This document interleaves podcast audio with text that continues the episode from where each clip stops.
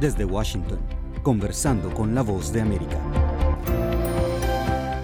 Bienvenidos a nuestro podcast, soy Gustavo Cherkis y hoy continuamos con esta cobertura especial sobre los dos años de guerra en Europa desde la invasión de Rusia a Ucrania. Sin duda, una de las mayores preocupaciones a nivel global es la situación de los civiles. Ucrania ha tenido desplazamientos internos y también millones de personas que dejaron el país para huir de la guerra convirtiéndose en la mayor migración en décadas. Las imágenes de hace dos años persisten en el recuerdo de todos, madres y sus hijos partiendo a bordo de un tren, dejando a los padres para enfrentar la lucha en el campo de batalla, familias enteras huyendo por carretera y miles esperando que las naciones vecinas les abrieran sus fronteras. Para entrar en detalles y hacer un balance de la situación humanitaria en Ucrania, le damos la bienvenida a Analia Kim, portavoz de la Oficina Regional para las Américas de ACNUR, la Agencia de Naciones Unidas para los Refugiados en todo el mundo, con sede en Panamá. Analia, bienvenida. Gracias por su tiempo. ¿Qué tal, Gustavo? ¿Cómo estás? Muchísimas gracias por este espacio. ¿Cuál es el panorama actual de la crisis humanitaria en Ucrania? Lamentablemente hoy podríamos decir que la guerra en Ucrania ya no es una noticia, ¿no? Eh, hay como una tendencia a acostumbrarse un poco al, sufrimiento de las personas ucranianas, pero esta guerra no, no puede convertirse en una, en una otra crisis olvidada e, en el mundo. Con la invasión a gran escala de hace dos años, eh, Ucrania experimentó un nivel de desplazamientos forzados y, necesidades humanitarias que no se habían visto en Europa desde la Segunda Guerra Mundial. Pero esos ataques siguen hoy en día, como, como sabemos, en toda Ucrania, se siguen cobrando vidas, la guerra sigue cobrando vidas, sigue hiriendo a muchas familias, destruyendo hogares y claramente una vez más eh, estamos frente a, una situación donde la vida y la seguridad de las personas eh, que viven en ese país les obligan a, huir y a solicitar eh, protección internacional como personas refugiadas en otros países. Podríamos decir que casi el 40% de la población necesita apoyo humanitario y protección. Esto es más o menos 14,6 millones de personas en el país eh, estamos hablando también de 6,5 millones de personas refugiadas de Ucrania que están en otros países, eh, mayoritariamente en Europa, pero también en otros países del mundo. Pero también hablamos de casi 4 millones de personas desplazadas internas en Ucrania. Esto es, personas que no han cruzado la frontera, personas que se encuentran dentro del país en una situación muy frágil, muy complicada, por supuesto, y que también necesitan del apoyo eh, de las agencias humanitarias como, como la nuestra, ¿no? ¿Cuáles son los países de acogida de refugiados ucranianos y dónde se identifica que estaría la mayoría de ellos? De todas estas personas que yo te menciono, muchas desean volver lo antes posible a sus hogares. Imaginémonos que frente a una guerra es esperable que uno quiera regresar lo más pronto posible a, su propio país. En ese sentido, la gran mayoría eh, se encuentra en países europeos, en países cercanos, como por ejemplo en Bulgaria, en República Checa, Estonia, Hungría, Polonia, Eslovaquia, Rumania, etcétera, también en países de, eh, de Europa como, bueno, Alemania, pero también, obviamente, que muchos han solicitado la condición de persona refugiada, principalmente en los Estados Unidos y en Canadá. Quisiera mencionarte un punto especial que creo que es importante tenerlo en cuenta. Nosotros desde la ACNUR este, hacemos monitoreos periódicamente para poder entender las dinámicas. Eh, tengamos en cuenta que estamos en un contexto de guerra donde la situación es muy incierta, muy cambiante, ¿no? Pero estos estudios a nosotros nos permiten un poco entender cuáles son las perspectivas que tienen las personas de Ucrania respecto al contexto actual. Y justamente la mayoría de las personas refugiadas, es decir, que están fuera de Ucrania, quieren regresar. Pero a diferencia de los resultados que teníamos el año pasado, cuando iniciaba el conflicto, hoy en día solamente el 14% piensa que va a poder hacerlo en un futuro próximo. Una de las preocupaciones principales que tiene la población ucraniana, por supuesto, es la seguridad. Es un, un tema primordial que les inhabilita, digamos, poder regresar a su, país. Otro de los temas eh, por supuesto, son las oportunidades económicas, ¿no? Que, que, es muy difícil poder sostenerse económicamente. Y un punto muy eh, concreto es el de la vivienda. Por eso para, para el ACNUR es una prioridad clave, ¿no? Poder reparar, básicamente reparar las casas en Ucrania para que las personas puedan permanecer en su hogar. Y en ese sentido, hasta la fecha, desde ACNUR contribuimos a, a reparar más de 27.500 viviendas, por ejemplo. También de estudios que realizamos desde, desde ACNUR, notamos que hay una preocupación simultánea y es que muchas de las personas refugiadas que están en los países de acogida todavía se ven eh, con severas dificultades para, para poder encontrar un trabajo, para poder tener una permanencia regular, es decir, un acceso a documentación en los países que, que les acogen. Entonces, muchas veces evalúan tal vez retornar a su país aún en situaciones eh, donde el conflicto sigue vigente. ¿no? Y por último, también remarcar que, que esta es una crisis de refugiados que se caracteriza por un alto grado de separación familiar.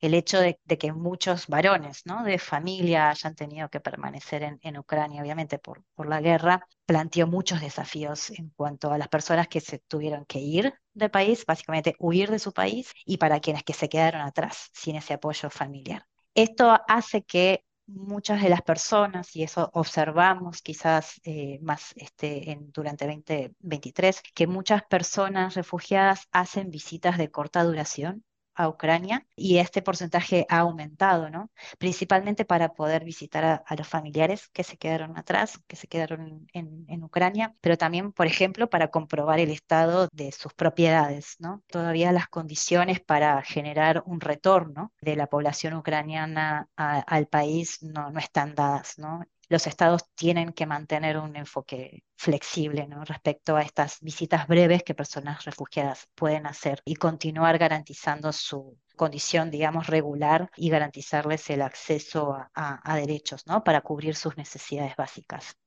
Me hablaba de un desafío, un objetivo de reconstrucción cuando acabe la guerra, seguramente. ¿Está ACNUR envuelta en la ayuda al regreso a su país de los ucranianos? Para el ACNUR es sumamente importante que estén garantizadas las condiciones para que las personas puedan retornar.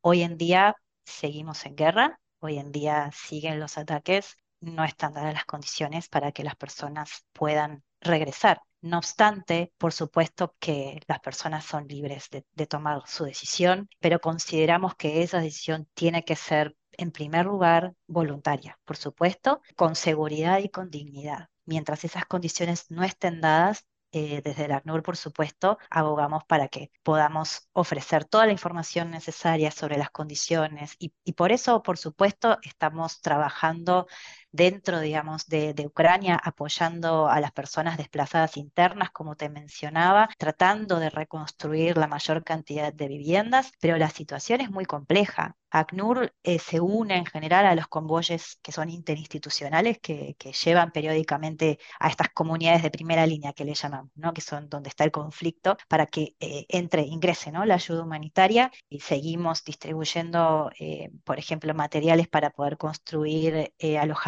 temporales, artículos de primera necesidad, por ejemplo, las mantas térmicas. Calculemos que Ahora en Ucrania han atravesado los últimos meses de invierno y el tema de las temperaturas eh, son, hacen, digamos, agravan de por sí la grave situación que están atravesando, ¿no?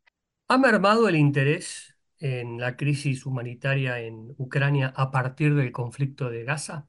La guerra de Ucrania lamentablemente ya no es una noticia, ¿no? Si comparamos el nivel de atención que ha tenido la crisis en Ucrania cuando recién arrancaba en 2022, hubo una ola, ¿no? de solidaridad a nivel eh, mundial, diría, sobre todo en Europa. Como te decía, esta magnitud no se había visto desde la Segunda Guerra Mundial y por supuesto eso colocó eh, la situación en Ucrania como una de las situaciones prioritarias, ¿no? crisis humanitarias eh, prioritarias en el mundo. Sin embargo, es cierto que cada vez más, obviamente con, con otras crisis a nivel global, los recursos, por supuesto, siempre son limitados, lamentablemente, ojalá no, lo, no fuera así, ¿no? Pero mm, te decía al principio, esta guerra no, no puede convertirse ¿no? en otra crisis olvidada y no tenemos que acostumbrarnos a que en Ucrania se esté sufriendo de esta manera.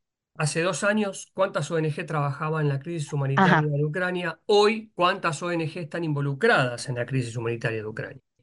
El ACNUR coordina lo que se llama el Plan Regional de Respuesta para Personas Refugiadas, ¿no? Es decir, para poder atender las necesidades de estas 6,5 millones de personas refugiadas que te mencionaba anteriormente. Para poder llevar adelante este plan, trabajamos con 11 países diferentes y también con socios, ¿no? Eh, más de 300 socios. Dentro de esos socios hay unas 251 ONGs nacionales, por ejemplo, entre organizaciones también confesionales, eh, mismo organizaciones que están dirigidas por las propias personas refugiadas, eh, y esto ha sido un aumento en realidad respecto al año pasado, ¿no? Y son ONGs e instituciones que, que se dedican a temas de educación, de salud, nutrición, eh, de integración socioeconómica, etc. Entonces, el ACNUR sí, por supuesto, trabaja con ONGs a nivel local, dentro, digamos, de, Ucrania, pero también eh, en los países que reciben personas refugiadas ucranianas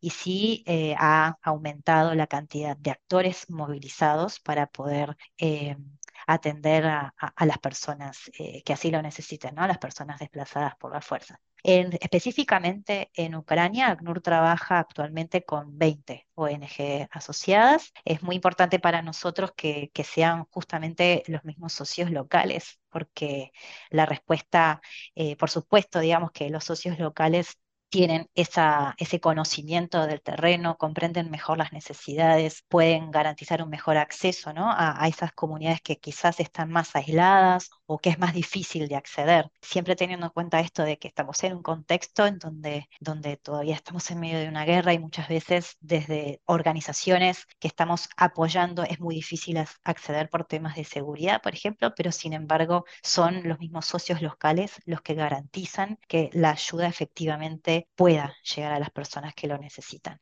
Es un trabajo mancomunado y en conjunto tanto con ONGs, la sociedad civil, las propias personas que están afectadas, también con actores de gobierno. Eh, trabajamos muy de cerca con los municipios y básicamente nosotros apoyamos las políticas de Estado para poder contribuir y no duplicar, por supuesto, y no, y no malgastar los recursos, que como te decía, siempre son escasos.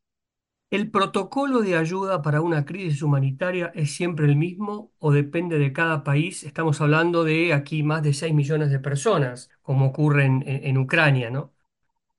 Hay una oficina de coordinación de asuntos humanitarios de la ONU eh, que se llama OCHA, por sus siglas en inglés, que coordina toda la respuesta en el interior de, Ucrania y también tiene, eh, desarrolla ¿no? un plan de necesidades y de respuesta humanitaria. ¿no?